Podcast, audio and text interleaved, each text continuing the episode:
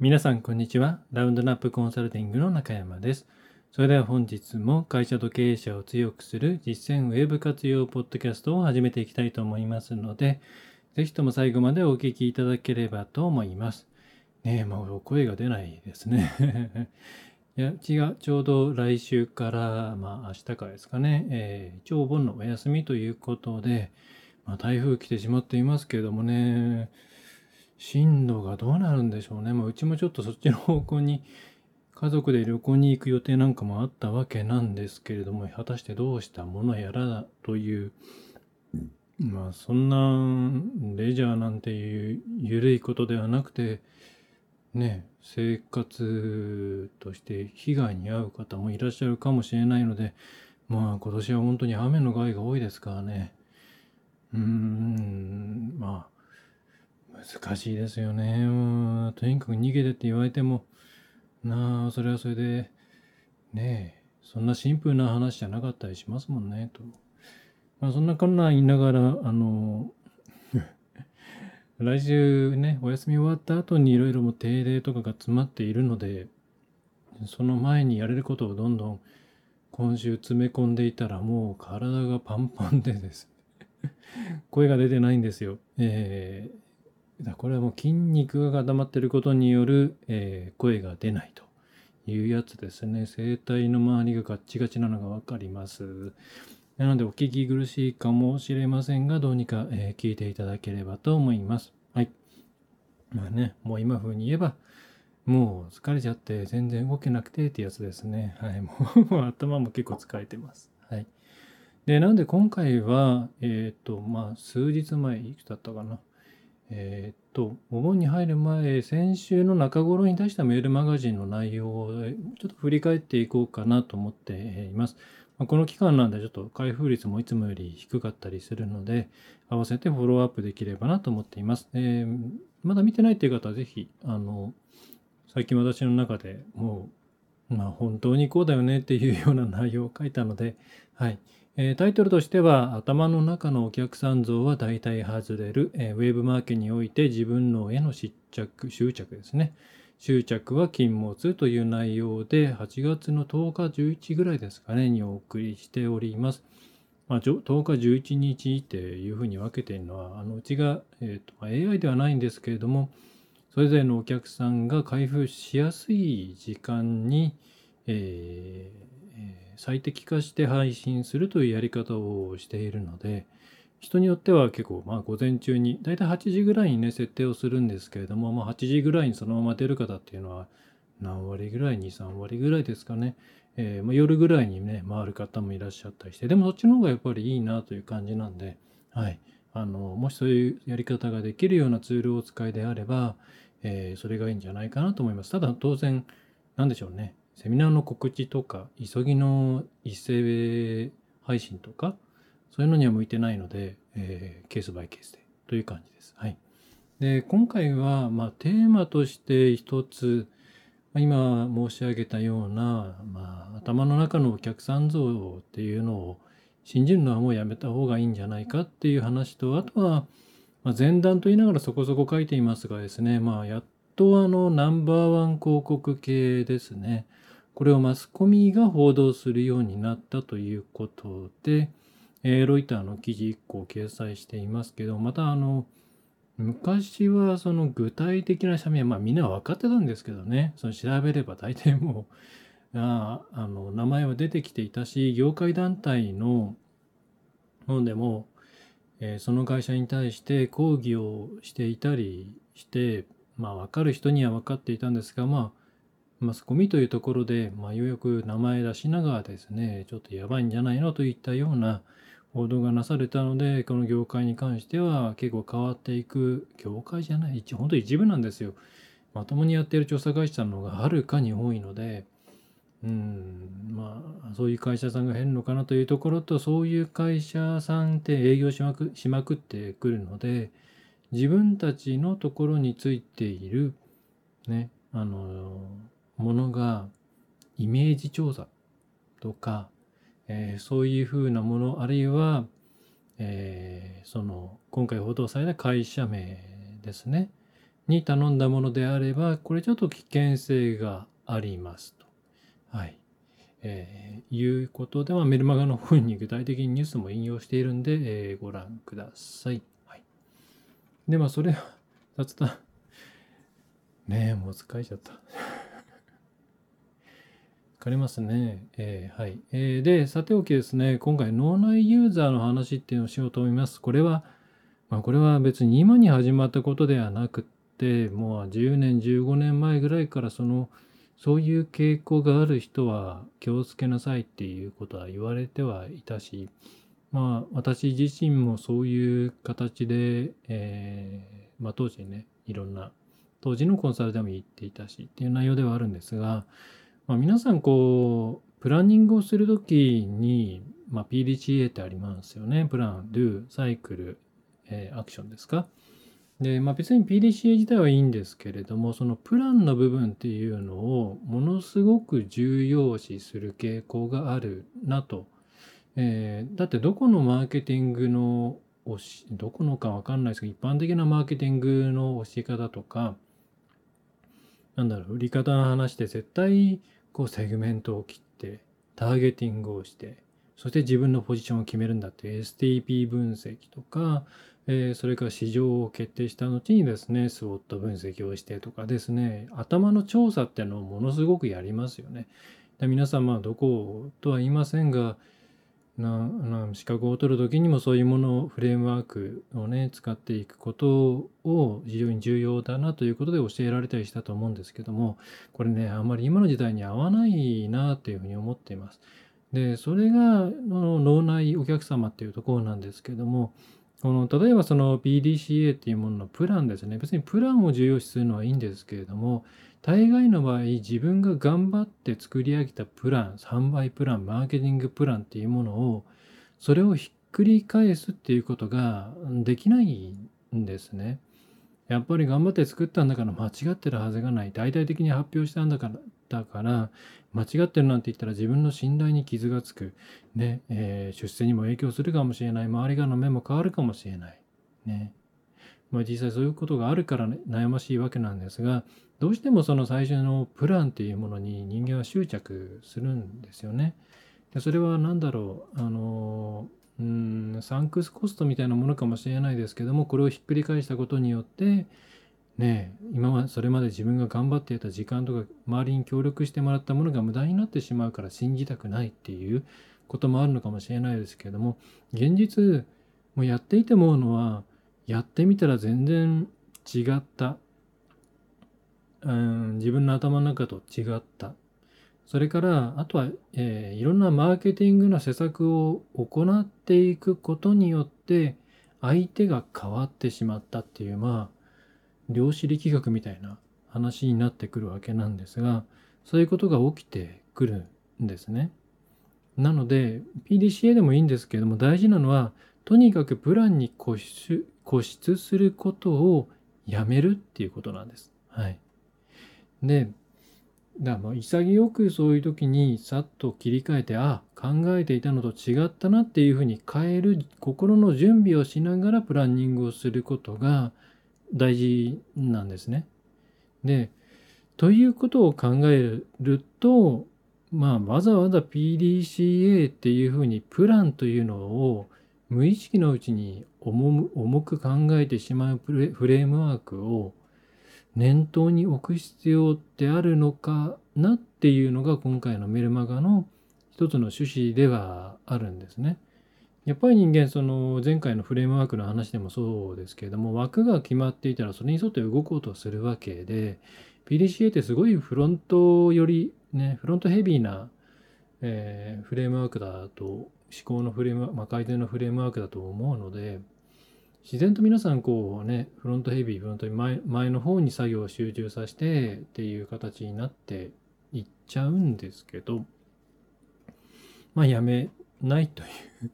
やめた方がいいんじゃないですかっていうのが正直なところですね。なんでかっていうとこれはメルマガでも書きましたけれどもやっぱり PDCA とかがこうもりもり言われてた時代と今と比べてまあ、PDCA そのものがそのマーケティングというよりはまあ現場のね、製造現場とかそういうところに当てはまるもんだとは思っているんですけどもまあ、それを人間に当てはめた時に、ね、人間金属とかそういうものじゃないですから多様性があるわけですね。多様性がある。そしてその多様性がどんどんま認められる世の中だしまた昔はまあ多様性があります。自分は他と違いますって言っても、まあ、基本一人ぼっちだったわけじゃないですかあるいは少数で、ね、例えば学校でこういうことが好きだっていうやつはせいぜいこのクラスで1人か2人しかいないって言ったらその2人で群れるとかねそういう形だったと思うんですけども今は SNS があるのでもうちょっとしたそういうねマイナーなことを言った瞬間にまあいっぱいいっぱい集まってきますよね。はい。ということで価値観の多様化がまず許されるような世の中になってさらに、えー、それがまあミクシーあたりが一つの分岐点だったと思うのかなと思うんですけれども自分の趣味とか、えー、まあマイナーなものメジャーなものありますけどもそれが集まる全国から、まあ、世界中から、えー、集まれる情報交換密度が非常に上がってきた、えー、という距離を無視できるコミュニケーションができたことによってかなりまあ本当にバラバラだし、まあ、バラバラって言ってももちろん人間ある一定の思考の枠の中には入ると思うんですが外来要因が非常に増えたと思うんですね。ちょっとしたことでえー、でしょう、昔だったら例えば、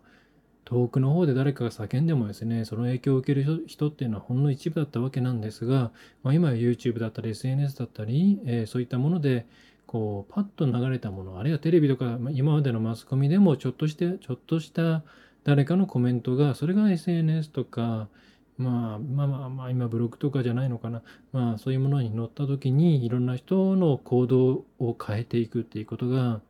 良くも悪くも、えー、できていて、外来要因がたくさんね、出てきてしまったんですね。で、そういう中で、今までのフレームワーク、PDCA も、まあ、それから前回お話ししたようなそのフレームワークっていうのも、なかなかその枠組みが決まらない中で機能、機能しなくなってきているというふうに思います。はい。なので、まあ、メルマガの方では、まあ、こういう状況だともう不確定要素とか、えー、関連する、えー、要素がの数がもう膨大すぎるので、えー、少なくとも人間数人の脳の処理能力でそれをシミュレーションして終えるものではない。それが何年も何年も積み重なってきた経験とか、まあ、経験ってある意味自分のコピーを作るようなもんだと思うんですけども、えー、そういうものがあったとしてももう無理だろうと。だとしたら、ね、わざわざもう PDCA とかするんじゃなくて、とりあえずやってから考えるっていうですね、えー、方向でやって、そしてやるときに、えー、その観測気球の投げ方というか、観測弾の打ち方みたいなものなんですけれども、どういうふうなやり方をしたら、実際のお客さんの姿とか反応がを見ることができるかなっていう観察できるような小さなステップを積み重ねていってその時その時の最適解に近づいていくっていうやり方を取った方がいいんじゃないかと思います。この場合、その自分でこうなんかプレゼンしてこういうプランでいくぞっていうのをそんなに作んなくてもよくって、多分こんな感じなんだと思うんで一旦やってみますっていう、形になります。で、つまりこれはご存知の方もいらっしゃるかなと思うんですけども、ウーダループ、ウーダ思考というところにつながってきます。オブザベーションを非常に重要視する。えー、最初の、まあ、リーンスタートアップとかね、その辺とつながってくるわけなんですけども、とりあえず何かしら投げていって、その反応を見て考える。ね、壁打ちを繰り返、壁打ちというかな、まあ、お客さんに対してね、えー、まあ、打ち込んでいって、その反応を、ね、反射ケースを考えていく。で、ポンと打ったらお客さんが変わりましたっていうのも、その後きちんと観察していれば、別にお客さんが動こうが動く前がね、変わんないわけですよ。でその繰り返しをしていくことによって微調整して自分の頭の中のお客さんをアップデートしていってっていうやり方をしていった方がやっぱりねこれは楽だしうーん